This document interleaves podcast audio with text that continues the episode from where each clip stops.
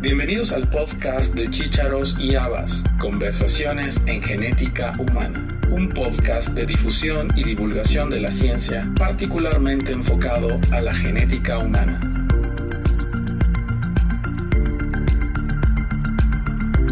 En la actualidad existe un problema de subrepresentación de las poblaciones del mundo en estudios genómicos.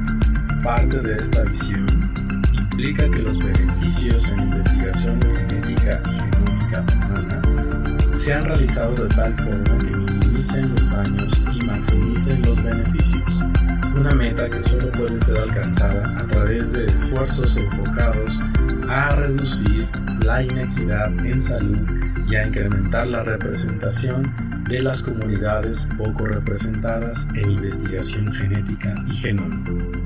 Hoy hablamos con la doctora Claudia Gonzaga Jauregui, jefa del Laboratorio Internacional de Investigación sobre el Genoma Humano de la Universidad Nacional Autónoma de México, con sede en Querétaro.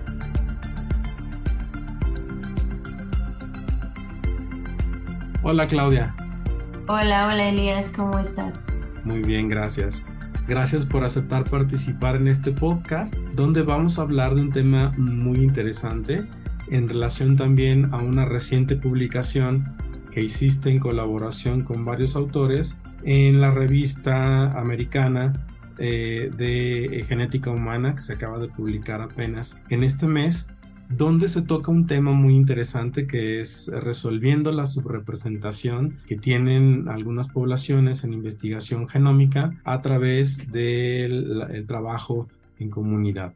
Bueno, primero que nada me gustaría que nos digas cómo llegaste a este grupo colaborativo y por qué es importante el tema. Claro que sí, bueno, primero gracias por la invitación para participar en tu podcast y bueno, sí, este, este eh, artículo que salió es parte de eh, lo que son las guías o recomendaciones que la Asociación Americana de Genética Humana está eh, produciendo este, en temas que son de relevancia en el, en el campo de la genética y la genómica humana y que son a veces un poco eh, bueno, de importancia social, de importancia científica y que a veces pues eh, llegan a tener este, este impacto importante y, y, y, por un lado cuál es la posición de la, de la asociación y por otro lado este, cuáles son estas recomendaciones pues para, para crear un mejor ambiente en, en el campo de genética y genómica humana. Entonces yo llego a este, a este trabajo, en este artículo en particular, porque bueno, yo soy miembro de la Asociación Americana de Genética Humana desde, eh, eh, desde que está en el doctorado, desde 2009, y eh, desde 2020 soy miembro de la mesa de directores de la asociación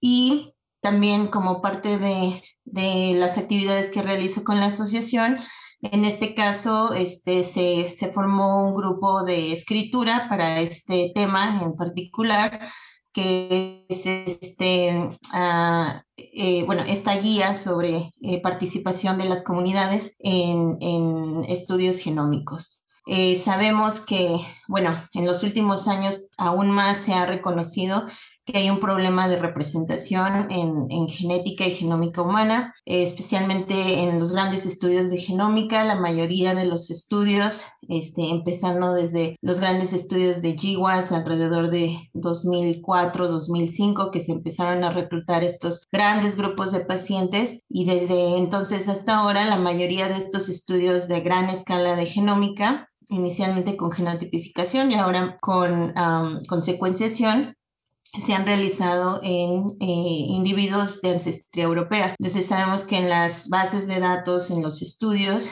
eh, tenemos una sobrerepresentación de, de, poblaciones de ancestría europea, este, donde 90% de las muestras de los participantes son eh, de ancestría europea, cuando eh, pues Europa o, o, o, los europeos representan aproximadamente 16% de la población total. Entonces eso nos dice que pues hay una falta significativa de representación de todas las otras poblaciones uh -huh. este, en el mundo Y pues también eh, no solo es una cuestión de que, bueno, falta esa representación, sino que mucho de lo que hacemos en genética y genómica, pues es encontrar variantes, ¿no? Variantes entre personas, variantes en diferentes condiciones que puedan estar asociadas a enfermedades o a rasgos de interés. Entonces, eh, si nos enfocamos, ¿no? a a la mayoría de estos estudios en una población en particular, pues también estamos perdiendo la oportunidad de, ver esa otra variación que está en el resto de la población humana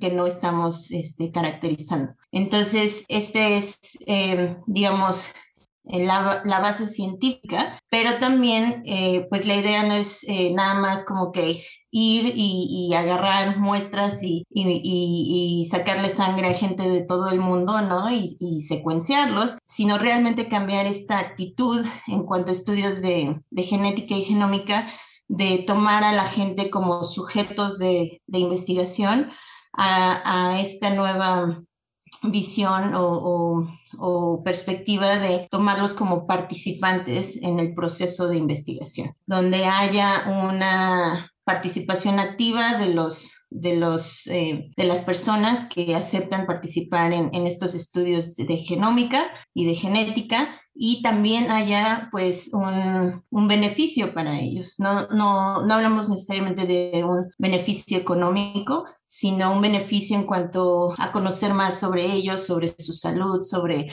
bueno, qué nos está diciendo esta información genética sobre su población y sobre eh, las variantes que pueden afectar su, su, salud, ¿no? Entonces, es esta, esta intención de cambiar un poco esa perspectiva de lo que se hacía antes mucho, ¿no? De venían, por ejemplo, los investigadores de Inglaterra, este, tomaban muestras de indígenas en Latinoamérica, se los llevaban y pues hacían a lo mejor algún estudio y sacaban resultados, pero pues las poblaciones nunca sabían, ¿no? Entonces cambiar esa, esa, esa práctica y, realmente hacerlo más participativo. Ese es el objetivo de, de este eh, artículo y esta guía.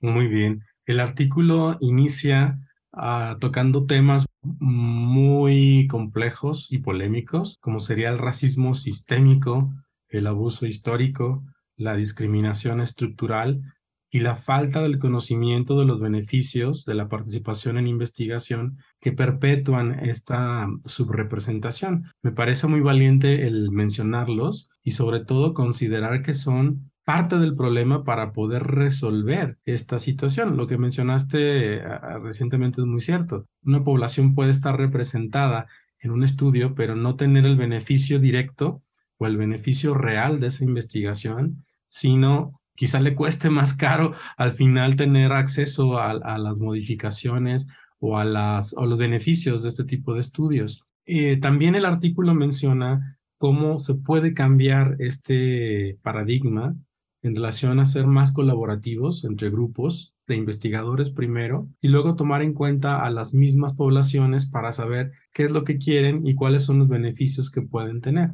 ¿Podrías mencionarnos algún ejemplo real o, algún ejemplo más que real, un, resultado concreto de, estos, de estas iniciativas que hayan tenido en la Asociación Americana? Bueno, no necesariamente iniciado o patrocinado por la asociación, pero sí hay ejemplos de estudios donde se, se hace este tipo de, de eh, investigación más colaborativa con las comunidades. Yo he tenido la oportunidad de colaborar con investigadores que trabajan con las comunidades Amish y Menonitas en, en el ah, condado de Lancaster, en Pensilvania, y eh, precisamente se hace eso, ¿no? Este, se, bueno, esto se inició, de hecho lo inició muchos años, hace muchos años Victor McCusick cuando empezó a, estudiar estas comunidades y bueno, este, catalogar todo eso y que eventualmente pues este catálogo no se convirtió en lo que es OMEM actualmente, pero, pero él eh, inició estos acercamientos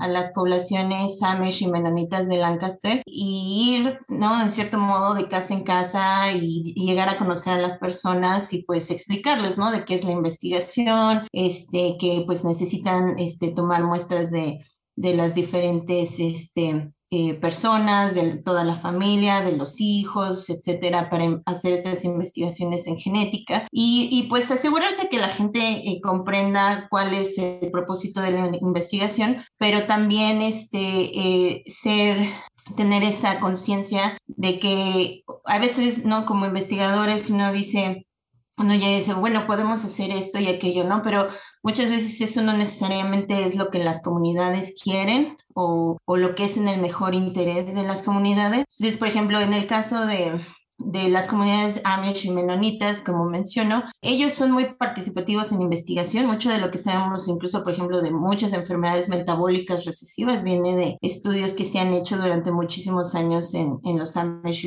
y los Menonitas, pero ellos no utilizan esa información, por ejemplo, para para hacer eh, eh, tamizaje eh, prenatal o para evitar ¿no? que nazcan niños con condiciones genéticas. ¿no? En el caso de ellos, culturalmente ellos piensan que un niño que, que nace con alguna condición genética, una discapacidad, pues es un un niño especial este, que fue enviado para algo y ellos no van a hacer eso. Entonces también, por ejemplo, en ese caso, pues no, insistir, ¿no? En ciertas prácticas o ciertas eh, eh, medidas que a lo mejor nosotros decimos, bueno, si tienes esta información, ¿por qué no prevenir este, ciertas enfermedades en la comunidad, ¿no? Sino hacer también respetar sus, sus creencias, su cultura, eh, etcétera, etcétera, y establecer esta relación donde eh, bueno, se hace la investigación, pero también bajo un contexto que sea respetuoso de, la cultura em, de, la comunidad que se está estudiando. Este, otros ejemplos, eh, ahora digamos, de cosas que no se deben hacer, ¿no? Pues son algunos de los estudios que se han hecho en, en poblaciones eh, indígenas, tribus nativoamericanas en Estados Unidos, donde muchas veces, pues, eh, como sabemos, ciertos grupos indígenas tienen su cosmovisión, ¿no? Sobre el origen de, de la tribu y demás. Y eh, eso, especialmente en Estados Unidos, pues tiene, puede tener consecuencias legales y sociales importantes, ¿no? Por la asignación de las tierras y demás y la soberanía que tienen como tribus. Entonces, muchas veces se llegan a hacer estos estudios, ¿no? Que a lo mejor uno piensa que son muy interesantes en cuanto a la genética de poblaciones y la migración y demás, pues no, puede, no va a ser en el mejor interés de la, de la tribu, ¿no? Entonces, eso también es algo que se debe tomar en cuenta en no causar daño este, de ningún tipo a, a, a esas poblaciones eh, tomando en consideración, pues de nuevo, todo lo que es su cultura, sus creencias, sus prioridades en cuanto a qué les gustaría saber y que se estudie y a lo mejor otras cosas que no les gustaría que se estudiaran con sus muestras y con su, con sus, ah, con su información genética. Estás hablando de dos ejemplos de comunidades americanas donde, bueno, el bagaje cultural y el conocimiento en educación es muy fuerte y eso les permite empoderarse. Pero si lo trasladáramos a poblaciones eh, latinoamericanas, quizá también aquí se generarían nuevos conflictos para poder eh, primero hacer entender a la población de la importancia de tener el conocimiento genómico de ellos en un contexto más amplio con otras poblaciones, pero al mismo tiempo respetando su cultura y sus creencias. Y, creo que eh, México es un buen ejemplo en relación a comunidades indígenas que tienen también sus modos particulares de creer y pensar en un mundo totalmente distinto al nuestro. En el artículo hablan de un tema que me pareció, un, concepto que no había escuchado, que es la humildad cultural. Y creo que esto tiene que ver un poco con lo que estamos hablando. ¿Nos podrías ampliar un poquito ese concepto de humildad cultural? Eh, sí, pues es eh, este, esta idea, ¿no? De que, de nuevo, muchas veces como científicos, ¿no? Creemos que tenemos las respuestas o que como estamos eh, en ciencia, pues, este, digamos, tenemos las verdades, ¿no? Y, llegamos a lo mejor a, plantear un estudio de investigación y decir, ah, pues esto es lo que debemos hacer y esto es este, eh, la investigación que es mejor para, para esta población o para estos... Eh, datos y demás. Y eso, de nuevo, ¿no? No, no necesariamente implica que, que estamos respetando a, a, la comunidad. Entonces, parte de lo que la guía plantea es, bueno, eh, debe de haber un trabajo incluso antes de comenzar el trabajo de investigación donde uno se acerque a las comunidades y, y aprenda, ¿no? También es un proceso de aprendizaje cultural del, que debe de haber de parte de los investigadores, de aprender, eh, bueno, qué, qué, cuáles son las prioridades de estas comunidades, este, qué les interesa conocer, qué pueden ser ciertos tabús o pueden ser ciertos temas a lo mejor un poco más complicados con ellos. Y entonces, este, e, es esta parte, ¿no? De, de acercarse a las comunidades con esa humildad cultural, ¿no? De que no como, no como el científico que viene a plantearles el, el proyecto de investigación, yo lo sé todo, sino que yo también vengo a aprender de la comunidad, a plantear el proyecto de investigación por ambas partes, ¿no? Teniendo también retroalimentación de la comunidad en cuanto a qué es lo que quieren hacer y qué es, cuál es la idea, ¿no? Y tratar de encontrar ese, ese balance entre las preguntas de investigación que, que estamos haciendo, pero también cosas que no vayan a ser en detrimento de la, de la comunidad. Muy bien. Ahorita que estás mencionando todos estos dilemas, pues prácticamente desde que se creó el proyecto Genoma Humano, junto con el Comité de Temas Éticos, Legales y Sociales, ha sido una preocupación que, sigue probablemente sin resolver en su totalidad, pero ha ido evolucionando también en la manera de cómo resolver mejor esta situación. Me llamó la atención eh, algunos minutos el comentario que hiciste en relación a la, sobre, a la sobrerepresentación que tienen las poblaciones caucásicas o de origen europeo, que son menos del 20% de la población y probablemente en porcentaje estén por arriba del 80%, no sé, estoy, estoy eh, dando una cifra. Y, y el resto del, del, mundo, o sea, el 80%, yo creo que representan menos de ese 20% que haría falta. Entonces, ¿qué tanto tiempo se necesita para revertir o cuando menos equilibrar esta balanza? Sobre todo por las implicaciones que tiene en cuanto a generar mayor riqueza y conocimiento genómico que te permite definitivamente ampliar eh, horizontes terapéuticos, horizontes de entendimiento del proceso de enfermedad y salud y sobre todo e implicaciones en salud concretamente. ¿cuánto crees que pueda llevar en tiempo esta, cuando menos mejorar un poquito este desbalance?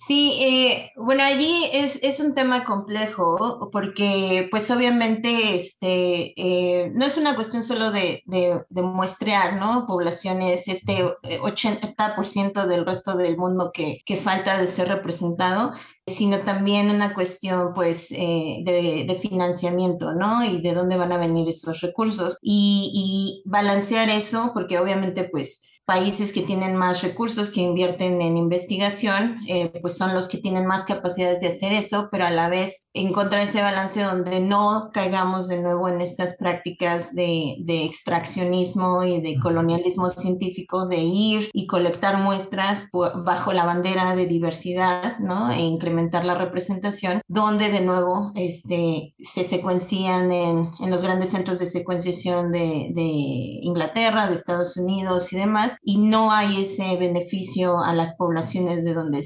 surgieron esas muestras, ¿no? Entonces, Aquí, eh, de nuevo, o sea, este, este tema de, de, falta de representación no es nuevo, sí ha tomado más fuerza, eh, especialmente en los últimos dos años, ¿no? Con, con estos asuntos de, diversidad, equidad justicia que se han este, vuelto mucho más eh, importantes. Pero, por ejemplo, iniciativas como lo que ha sido H3 Africa, eh, que, fue, que han sido muy importantes ¿no? para realmente este, eh, apoyar el, desarrollo y, y el, la sostenibilidad de, de, genómica del continente africano. Yo insisto que deberíamos tener un H3 Latinoamérica, este, que también sería súper este, importante para, para la región, pero, pero es eso, ¿no? Este, no, es, no es nada más una cuestión de sino de dónde van a venir esos recursos. Entonces, eh, obviamente se necesita una inversión también de, de, pues de los países y las regiones que no están representadas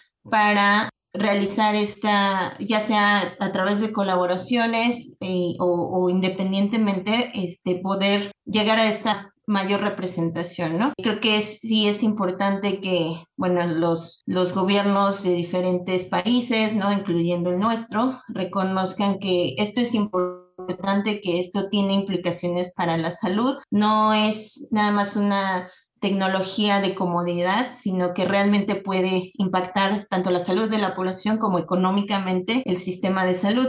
Entonces, eh, recientemente, hace un mes más o menos, eh, salió el reporte de la Organización Mundial de la Salud precisamente sobre la importancia de incrementar el acceso a la genómica para, para alcanzar la equidad en el mundo. Yo estuve, yo fui parte del de las conversaciones con el, el Comité de, de Ciencia de, de, la Organización Mundial de la Salud, que estaba encargado de realizar este reporte, y fue esa discusión precisamente, ¿no? De que esta, esta falta de representación incrementa las brechas entre las personas que pueden beneficiarse de, los conocimientos genómicos y aquellas que no, porque obviamente tenemos menos información para interpretar variantes, para conocer el efecto de ciertas variantes en, poblaciones, etcétera, etcétera. Y entonces esa necesidad de realmente impulsar la genómica y el acceso a la genómica en el mundo y especialmente en países de,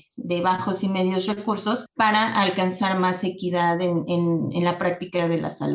Entonces, eh, tiempo, no sé, yo eh, he mencionado antes que en México yo siento que estamos aproximadamente 10 años atrasados de lo que pues está, por ejemplo, Estados Unidos o Inglaterra en cuanto a la implementación de genómica para la salud, para diagnóstico de enfermedades. Espero que no nos tome ese tiempo realmente lograr esa, esa equidad y esa representación, pero eh, pues sí, se va a necesitar este, de esfuerzos eh, de diferentes lugares, de diferentes esferas, de varias personas, ¿no? Aquí hay dos, dos puntos importantes para discutir. Uno es el cambio de paradigma en la medicina que le la medicina de precisión. Si no entendemos la importancia que esto tiene, cambio radical en la manera de tratar a nuestros pacientes y que sin este conocimiento genómico va a ser más complicado porque no podemos trasladar al 100% la información de otras poblaciones para aplicarlo a lo nuestro, creo que ya debería de entrada preocuparnos para cerrar esta brecha. Y el segundo punto sería, en cuanto a este abordaje cultural en relación a beneficios y posibles daños que pueda tener la participación de una población en particular en estudios genómicos, creo que también es importante la participación de los científicos mexicanos sobre todo los genetistas y genomistas en México, que creo que no hemos levantado la mano o no hemos hecho conciencia de que esta revolución es importante hacerla ya en el país. ¿Qué opinas de estos dos puntos de vista? Eh, sí, definitivamente es, urge, ¿no? Reconocer ese cambio en el paradigma de, de eh, hacer una medicina reactiva, ¿no? A ver cuáles son los síntomas que está presentando el paciente y entonces hacer varios estudios y tratar de, ahora sí, este, determinar qué es lo que tiene, a tratar de hacer una medicina de precisión mucho más predictiva y preventiva, ¿no? donde tengamos información genética que nos permita hacer screenings, que nos permita hacer diagnóstico temprano. Sabemos que es que es se puede hacer, que es eficiente. Este tenemos de nuevo 12 años de evidencia este que se han realizado esto en otros países y que funciona. E incluso hay estudios que se han hecho en México, pero obviamente a, a menor escala, que, que realizar un diagnóstico acertado temprano a través de, de secuenciación genómica puede cambiar la vida de, las personas, eh, puede cambiar el tratamiento que se les da, les da oportunidades para tomar decisiones sobre su vida,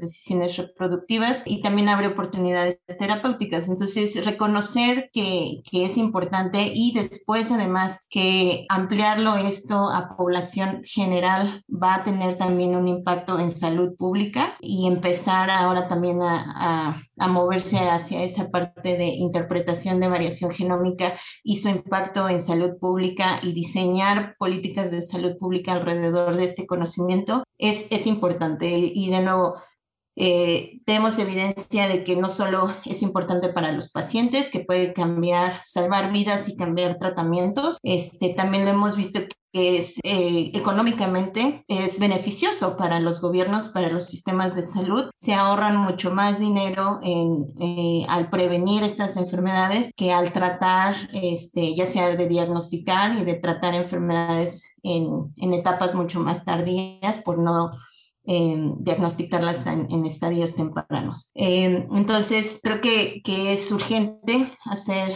esa tener ese reconocimiento de que la medicina, como dices, está cambiando de paradigma y empezar a tomar medidas al respecto, ¿no? En, el país para, para poder eh, llegar a, tener esos beneficios para la población. La otra parte, de hecho, en esta, en la guía eh, con ESG y, y con ESG en general, bueno, yo soy uno de los de los miembros de la mesa de directores, que es, eh, eh, somos dos miembros ahorita internacionales, una persona es de Canadá, entonces, este, y, y, luego yo. Entonces, pero yo sí he hecho mucho énfasis, pues, en, en esa parte de, de estresar la parte internacional, ¿no? Porque eh, se habla mucho de incrementar la diversidad y la representación, pero mucho con la perspectiva pues de Estados Unidos, ¿no?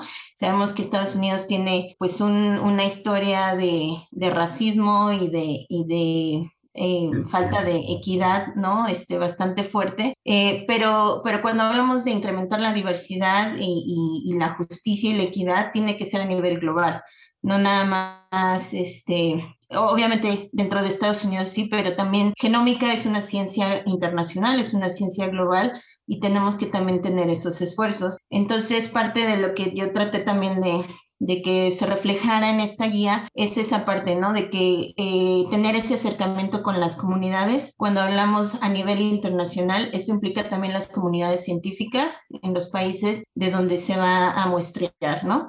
Este, y que también esos científicos tengan la oportunidad de tener colaboraciones equitativas este, si se van a, establecer estas colaboraciones con por ejemplo, con eh, centros en Estados Unidos o en Europa, en Inglaterra, este, que sea una colaboración real, equitativa y no que sea, pues las colaboraciones que desafortunadamente sabemos que existen, ¿no? Donde, este, bueno, tú me pasas tus muestras, yo las analizo y escribo el artículo y ahí te aviso y te pongo a la mitad, ¿no? Entonces, eso no es realmente una colaboración, este, debe de haber ese diálogo y por otro lado, además, son los investigadores locales los que van a tener la oportunidad de realmente hacer ese seguimiento con las comunidades y con la población de origen. Entonces, ese valor agregado de, de realmente establecer colaboraciones para este tipo de proyectos eh, con, con, investigadores eh, locales, eh, nacionales, son,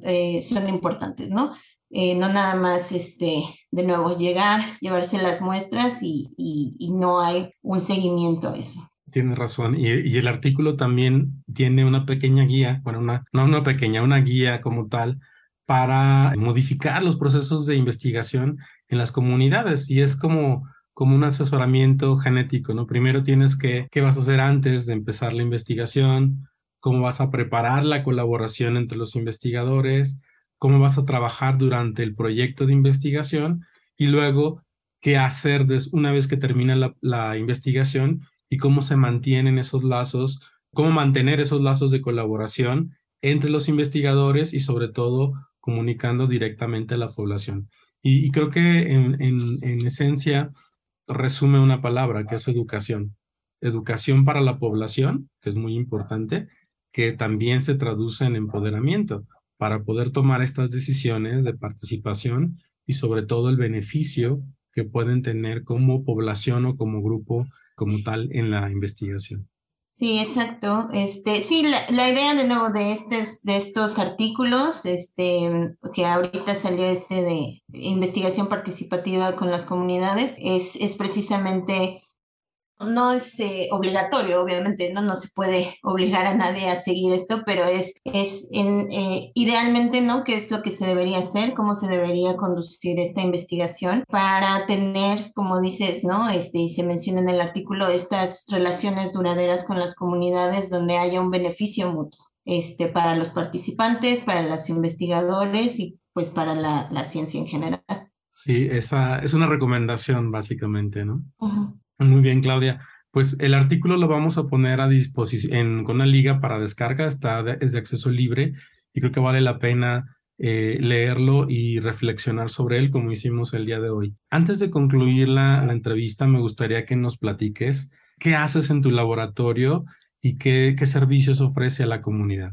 Eh, claro, eh, eh, bueno, estoy, como lo mencionaste, soy investigadora en el Laboratorio Internacional de Investigación sobre el Genoma Humano. llevo este, 13 años, una cosa así, trabajando con enfermedades raras, este, enfermedades genéticas y mendelianas principalmente y utilizando precisamente secuenciación genómica y análisis basados en familias y segregación de variantes raras para encontrar causas de enfermedades genéticas. Entonces, eh, pues después de varios años en haciendo mi entrenamiento, mi doctorado y, y, otras cosas en Estados Unidos, eh, regresé a México y pues las líneas que, que estamos montando y que ya tenemos activas, pues es precisamente secuenciación genómica para enfermedades raras este, lanzamos justo en febrero de este año este, un registro para conocer, eh, bueno, qué enfermedades están ocurriendo en la población mexicana, cuáles son las necesidades de los pacientes, cuántos pacientes ya tienen un diagnóstico genético, cuántos no, cuántos siquiera les han mencionado que su condición puede ser genética. Este, entonces, justo ahorita estamos analizando, estamos haciendo un análisis interino de los datos para ver qué estamos viendo y pues realmente es bastante interesante. Este, la mayoría de los pacientes no reportan que tuvieron que ir con más 10 o más médicos para encontrar un, un diagnóstico diagnóstico clínico. Este, la mayoría de los pacientes no tienen un diagnóstico eh, genético. Eh, obviamente reportan que, bueno, los gastos, ¿no? Asociados a sus condiciones, pues generalmente son altos. Entonces, todo este tipo de información que, pues, muchos de los que trabajamos, ¿no? Incluyéndote con pacientes con enfermedades raras, sabemos, pero que no está eh, documentado, digamos, oficialmente y que esperamos que, por ejemplo, este proyecto del registro pueda servir precisamente para eh, ayudar a educar y concientizar sobre, bueno, qué, cuáles son las necesidades de pacientes con enfermedades raras y cuáles son los retos, ¿no? Que, que enfrentan estos pacientes. Y pues también estamos haciendo estudios de secuenciación en algunos de estos pacientes para encontrar genes nuevos eh, asociados a diferentes enfermedades. Y eh, pues como siempre en estos estudios muchas veces vamos a encontrar genes conocidos. Entonces también de paso pues podemos ayudar a encontrar diagnósticos para estos pacientes en colaboración con los eh, genetistas clínicos con los que trabajamos, pues darles ese asesoramiento genético y esos resultados que a lo mejor en algunos casos puedan ayudarles a, a tomar decisiones en, en su, respecto a su salud. Muy bien. Siempre termino las entrevistas con una pregunta, que ya se volvió clásica. ¿Qué recomendación le darías a las nuevas generaciones que estén interesados en estudiar genética y genómica humana? Es, es un área increíble, bueno, eh, yo me, me, encanta y es, es un área eh, que se mueve muy rápido, muy emocionante, este, creo que la recomendación que yo les daría es em, que no, no, perder la perspectiva de que genética humana tiene que ver con humanos, ¿no? Y que estamos tratando con pacientes, con personas muchas veces que tienen enfermedades severas y que, y, y que muchas veces a lo mejor estamos muy fijados en la investigación y, perdemos un poquito de la perspectiva eh, humana, ¿no? De que, bueno, esta investigación impacta a personas. A lo mejor es, es eh, un diagnóstico que nada más eh, va a ocurrir en 10 personas en el mundo, ¿no? Pero para esas 10 personas puede ser, eh, puede cambiarles la vida, ¿no? El tener una respuesta. Entonces, mantener esa perspectiva de que muchas veces, ¿no? Con todo lo de genómica y el genoma humano y todos los proyectos grandísimos que se hacen, avanza muy rápido y es muy, se vuelve muy, muy hot, ¿no? Muy, este, fashionable, este, en ciertos modos. Eh, y eso lo hace atractivo, pero también eso, no, no perder eh, de vista mucha de esta investigación que hacemos, lo hacemos para mejorar la vida de personas, ¿no? Muy bien. ¿Tus redes sociales, Claudia? Eh, C Gonzaga J en Twitter eh, y Gonzaga JMX y este Remexer 1 que es la red mexicana de enfermedades raras eh, que también, eh, bueno, allí también pueden checar la página de, de internet de la red, enfermedadesraras.lic.unam.mx, eh, donde tenemos información también sobre el registro y los proyectos de, de, en enfermedades raras que estamos haciendo. Muchísimas gracias por tu tiempo, Claudia. Ha sido una entrevista muy interesante y sobre todo tocamos un tema que no habíamos discutido en el podcast, que es este, este compromiso social y es el, el impacto que tiene la investigación genómica en, en, nuestro país o en nuestras poblaciones que muchas veces no tomamos en cuenta. Muchas gracias por tu tiempo, por tu entrevista y te felicito por tu trabajo y tu colaboración en la Sociedad Americana de Genética Humana. Muchísimas gracias. Muchas gracias, Elías. Gracias por la invitación y saludos a, a, tu, a tu público. gracias.